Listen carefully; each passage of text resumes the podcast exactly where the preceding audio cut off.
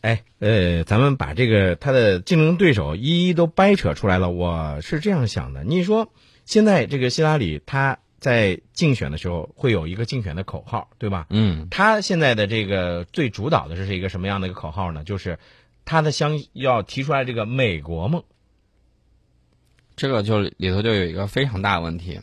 当年美国梦提出来的时候，大家就觉得，哎呦，你到那儿平民起家，嗯然后呢就可以迅速的成长，哪怕你成为商业巨子或者成为这个总统，嗯理论上是这个样子的。然后呢，也吸引了很多全世界的人才，尤其是我提到了非常显著的一点，就是这个地理位置很重要，嗯对对，免受战火骚扰。嗯那么欧洲有大批的产业工人，嗯还有这种青年，他们就远渡重洋去到了美洲，嗯所以说给他们补充了相当多的这种力量。嗯，那么他这个一开始他就享受了第一次工业革命跟第二次国民工业革命的这种成果，就很快就享受到第二次工业革嗯命了。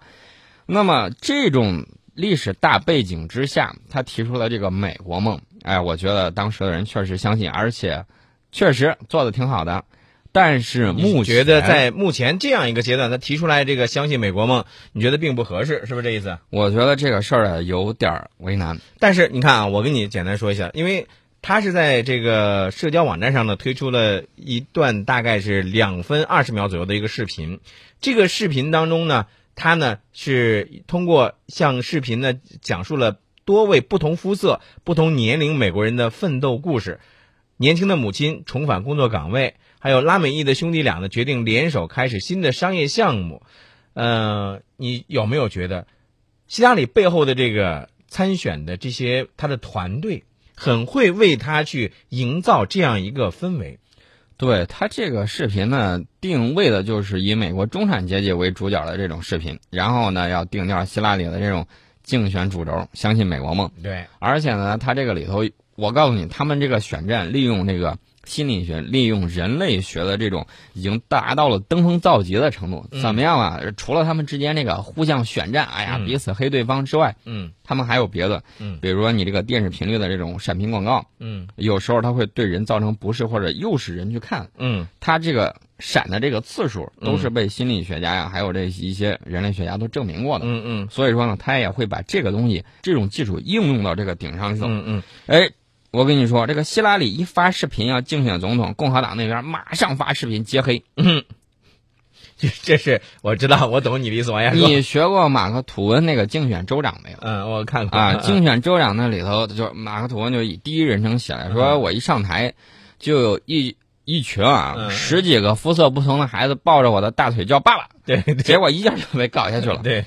那么我们看过美国前一段上映的这个政治类的这种电视剧连续剧纸牌屋， 《纸牌屋》嗯嗯这个里头。我相信大家只要看过的，对美国这个选战里头的这个黑幕啊，应该说是一种艺术化的加工，应该有所了解。应该说是一潭深水，而且这潭水应该是很污浊的。呃，不管人家污浊不污浊，这都是人家自己的事情。咱听听啊，这个弗吉尼亚大学这个夏洛特维尔分校的总统研究学者叫佩里，他是这么说的：他说，美国整体啊存在一个悖论，我们一方面呢希望小木屋中走出来的苦孩子能干大事儿，可另外一方面却又被富裕的贵族化候选人吸引。这个就是刚才我提到的问题，嗯你去哪儿先筹二十多亿美金呢？嗯嗯这个就对普通出身的这个平民家庭的孩子来嗯说，这个事儿很难。所以说呢，我们就是说，他山之石可以攻玉，就是保持我们社会的这种上升渠道嗯啊，你在各个方面的上升渠道是畅通的，嗯千万不能搞那种封建那种什么贵族化那一套，那样是不对的。呃，另外你说到的这个希拉里的他的竞争对手，也就是我们昨天在节目当中的说到的夫妻档对阵这个父子兵啊，父子兵所谓的父子兵是谁呢？我们知道这个杰布·布什，也就是佛罗里达州的前州长，共和党人的杰布·布什，他这回呢也是要参选这个总统的，对吧？嗯，那么他的父亲和他的哥哥也都曾经是美国总统。现在我想问一下宋老师，呃，以你睿智的目光，你来分析一下啊，这个夫妻档对阵父子兵这种情况下，你觉得你个人觉得，嗯、呃，谁的获胜的可能性比较大？这个不好说。这个最初的时候，你看了这个舆论是吧？因为离选战还有一年多的时嗯对间，对对对，你最初的这个舆论并不影响最后的这种结果。民调这个东西呢，大家知道，美国不是说你一人一票就把它给投了，嗯选举人票啊，没错，啊，到顶上之后有点像这个怎么说呢？他这一票挡你好几票，一锤儿定音。对不管你人口多少，你这一州就这一票。没错人家选举人票的时候，跟你呢又不是一回事儿。哪怕你在这儿得了总票数再多，也白搭。也白搭啊！哎，宋老师，我说一下我个人的这个观点啊。呃，从目前来看，这个希拉里她的竞选优势真的是非常的强。你比如说，她是政坛老将，这个不说了啊，而且呢，她也不缺钱。这刚才你也托呃也说了，就二十六亿吧，嗯，这多多大一笔钱啊，对不对？能干多少事儿啊？人家竞选呢也不缺钱，但是我觉得有一道坎儿，它不太好过。嗯，你还记不记得前一段时间就是电子邮件那件事儿？电子邮件这个事儿，其实呢，我说句实在话啊，嗯，先说你刚才说那个问题，就是说夫妻档对阵这个父子兵子，兵对。这个美国政治喜剧演员呢，德斯特，他就写了一篇文章，里头有这么一句话，说国家大船呢要驶向一个确定的可能性，那就是下次总统大选，杰布对希拉里，兄弟对老婆，听起来像是遗嘱官司。嗯，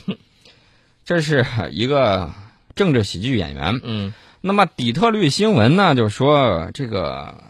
说什么呢？说首先，你这个会成为一种历史的对比。嗯呃，首先就直接把你拉回到上个世纪九十年代克林顿总统任期的回忆。嗯接下来呢，就是对于对于这个进入新世纪之后小布什总统任期的回忆。嗯呃，他就说这个对比性啊，他比较委婉，嗯暗示了比较有意思。另外，接着说你刚才提到那个问题，这个邮件这个问题。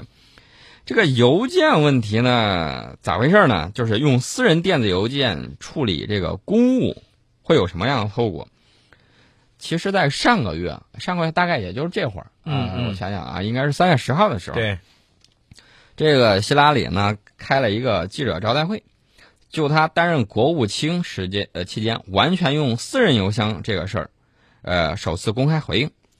他整个任期之内啊，用的全都是私人邮箱，不用公共邮箱。嗯他说这个不是一个聪明的选择，只是单纯出于方便，并且坚称说他使用的私人服务器没有安全漏洞。但是这场记者会产生了意想不到的后果，完全是向他相反的方向发生了。那么在记者会之前，很多人相信这个邮件门啊是共和党人嗯哎、泼向极有可能这个代表民主党出征的这个希拉里的一盆脏水。嗯嗯嗯，那么记者之会之后呢，美国大部分媒体把这个矛头直接就指向希拉里的傲慢了。嗯呃，然后呢，大家看过《纸牌屋》，知道里头那种记者是吧？对，潮水般的吐槽啊。然后怎么说呢？说你这个邮件门啊，极有可能成为你个大绊脚石啊，嗯小心着点儿。呃，这个希拉里呢，我觉得在这个问题上处理的可能有点儿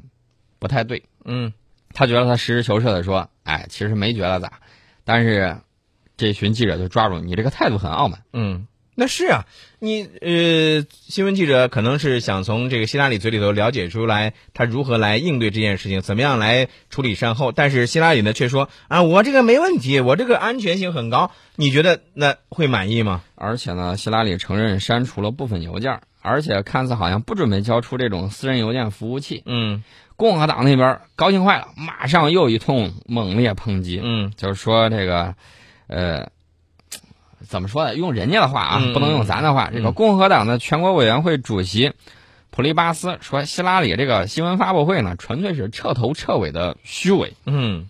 如果他们对，呃如果他对美国人民还有一丝尊重，那么就应该为自己因方便却给国家安全带来风险而致歉。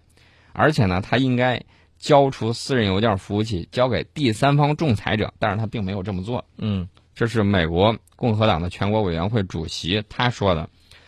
嗯，美国媒体我们刚才说了，说希拉里那意思就是你这个有点缺乏诚意，道而且歉缺乏诚意。对对对，但是最后好像他是确实是交了是吧？上交了嘛？呃，反正就折腾了一大圈儿吧。呃，连英国媒体都跑过来插了一脚，比如说美英国的这个经济学家，他就说，你要是认为这个你这个服务器里头嗯充满了这个龌龊的东西嗯哼啊，有这种内容，这种想法是很荒唐的。嗯嗯，但是拒绝遵守其他联邦雇员恪守的这种规定，对那你这就不对了对对啊！这是英国媒体跑过来插一脚，你看到没？英国媒体这个最近很有意思呀。嗯就前两天我们说那个事儿，说到这个美国总统不是说啊， 说这个说我们以大欺小，恃强凌弱嘛。啊对，英国网友全都在那儿吐槽，说嗯美国你先自己照照镜子吧，全世界啊哪儿放火冒烟没有你啊？